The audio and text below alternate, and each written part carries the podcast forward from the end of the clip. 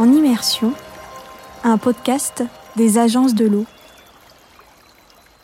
Une rivière urbaine, la Scarpe.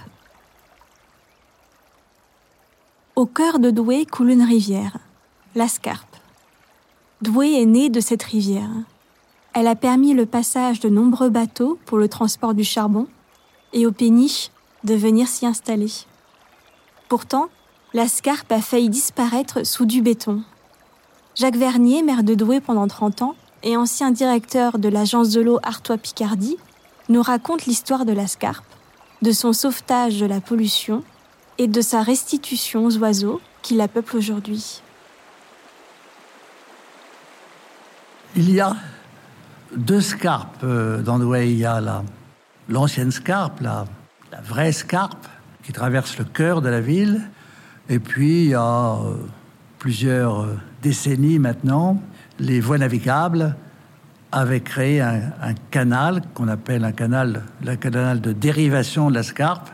C'est-à-dire que, comme les, gros bateaux, les grosses péniches ne pouvaient plus naviguer sur la rivière Scarpe et traverser la ville, on a fait un canal qui est une sorte de déviation, au fond, de contournement. Hein. Il existe des contournements routiers, ben là c'était un contournement fluvial.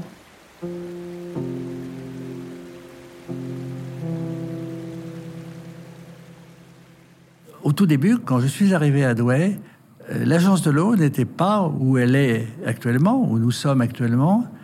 Elle était euh, en bordure de ce canal de dérivation de la, de la Scarpe.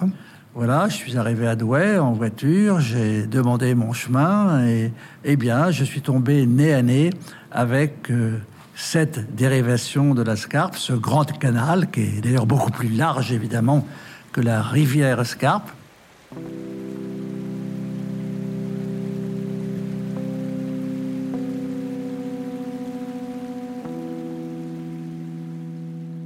Dans le nord, il n'y avait que des petites rivières. Nous n'avons pas ni la Seine, ni le Rhin, ni beaucoup de Français qui ne sauraient pas citer le nom des rivières du nord de la France. Bon, les gens qui font des mots croisés connaissent la A parce qu'il y a, deux lettres, deux fois A. Mais les autres rivières, la Scarpe, la Lys, la Deule, euh, les, les gens ne connaissent pas forcément. Donc, on n'a pas de grandes rivières.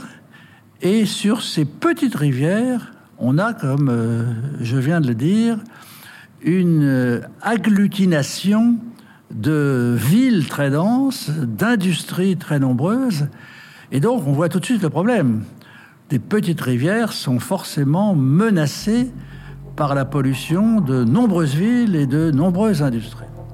Et c'est la raison pour laquelle, d'ailleurs, les rivières, euh, les petites rivières du Nord-Pas-de-Calais, était à l'époque, en 74, quand je suis arrivé, dans un état déplorable. Au point que, ici ou là, on, envisageait de couvrir les, rivières, d'y faire des, routes, parce que c'était devenu des, égouts à ciel ouvert. La puanteur, excusez-moi, la puanteur de la, de la Deule, pour ne pas parler de la Scarpe, était réputée. Donc ça, posait vraiment un problème, non seulement d'ailleurs pour la rivière et pour la vie aquatique, mais même pour la, vie des, riverains euh, à cause de cette puanteur.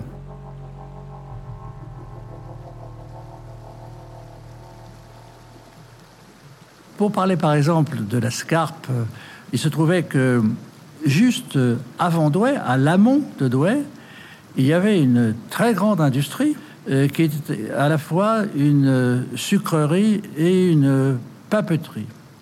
Ça pourrait paraître bizarre d'ailleurs de faire à la fois du sucre et du papier, mais ça, ça avait été une idée géniale d'un industriel qui avait dit je fais du sucre, mais pour vendre mon sucre, il faut le mettre dans des boîtes en carton, et donc je ferai aussi le carton. Elle était à 3-4 kilomètres à l'amont de Douai, et tenez-vous bien, elle polluait comme une ville de 1 million d'habitants. C'est-à-dire, cette industrie, c'est comme s'il y avait eu, juste avant Douai, un million euh, d'habitants qui auraient déversé leurs égouts. Donc, c'est ça qui rendait notamment la situation de la Scarpe insupportable. il a fallu plusieurs années et un long combat pour amener cette papeterie-sucrerie à faire les stations d'épuration nécessaires. Et euh, au bout de quelques années, la pollution avait diminué de 90, 95, 99% même. Et donc, on a réussi à, maîtriser cette pollution et, et la Scarpe est devenue petit à petit une belle rivière. Cette rivière Scarpe, hein, qui, qui, a été célébrée par une de nos grandes poétesses françaises, Marceline Desbordes-Valmore, qui vivait il y a à peu près deux siècles, qui était une poétesse très romantique. Elle a célébré à plusieurs reprises euh, la rivière de, son enfance. Elle parlait d'une d'une rivière en cristal, en cristal argenté. Vous voyez, c'était donc à l'époque une belle rivière. Et je pense qu'aujourd'hui, euh, eh bien, euh, Marceline, notre poétesse locale mais aussi nationale, se réjouirait de voir euh, la Scarpe à nouveau très belle. Euh, encore récemment, d'ailleurs, euh, en me promenant le long de la Scarpe, je trouvais que la clarté de ces eaux est absolument incroyable. C'est-à-dire que on voyait, on voyait le fond de la rivière, on voyait à travers l'eau, comme si on avait été dans un paysage de montagne, etc. L'eau est très transparente, très, très claire.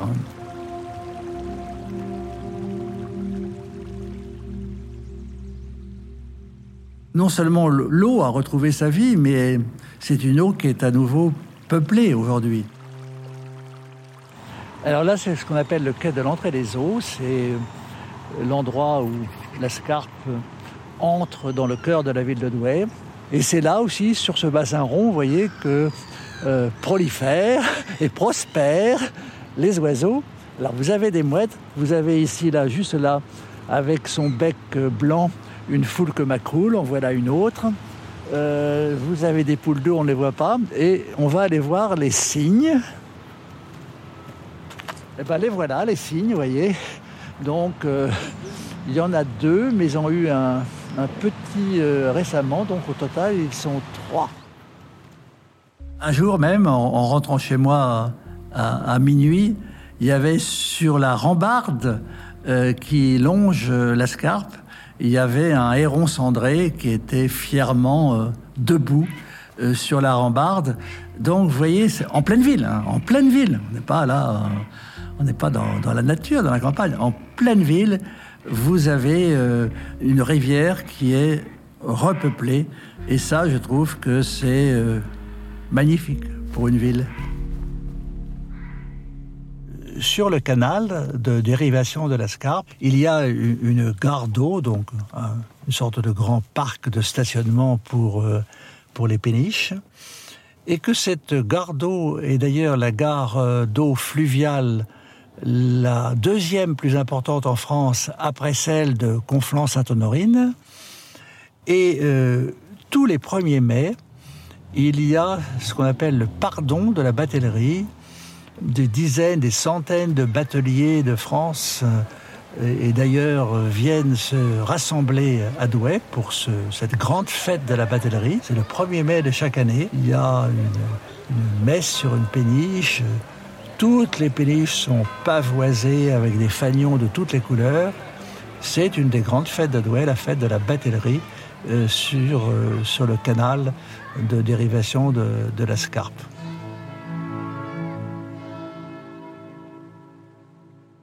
L'eau a été la, condition première des installations humaines. Quand vous êtes dans le désert, il vous faut une oasis avec de l'eau pour vivre et pour survivre. Dans l'histoire de l'humanité, euh, les gens se sont installés là où ils avaient de l'eau, que ce soit de l'eau de rivière ou l'eau des puits, l'eau souterraine. Mais donc, euh, chacun d'entre nous sait bien à quel point nous sommes dépendants de cet élément vital qu'est l'eau. Et donc, euh, si cet élément vital il est clair, transparent, euh, peuplé euh, d'oiseaux, de poissons, au lieu d'être sale, polluée ou un égout à ciel ouvert, bah évidemment, la vie renaît et la vie des gens qui sont autour renaît également. La Scarpe, pour moi, c'est toute ma vie. J'ai travaillé au bord de la Scarpe quand j'étais directeur de l'agence de l'eau. J'habite maintenant depuis plusieurs décennies au bord de la Scarpe, donc c'est ma vie. Ça a dérangé. Hein. Ah oui, on a de la chance là, je trouve. Je l'avais jamais vu. Ici des oies. Mais c'est parce que, à mon avis, euh, oui, en ce moment c'est désert, il n'y a personne, c'est en plein hiver. Ah, c'est drôle. Ah oui, évidemment, il y en a combien? 3, 5, 7, 10 Elles font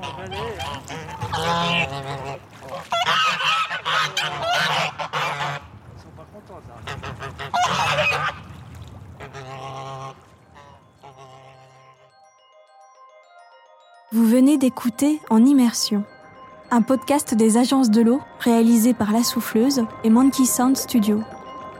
Cet épisode est disponible sur toutes les plateformes de podcast.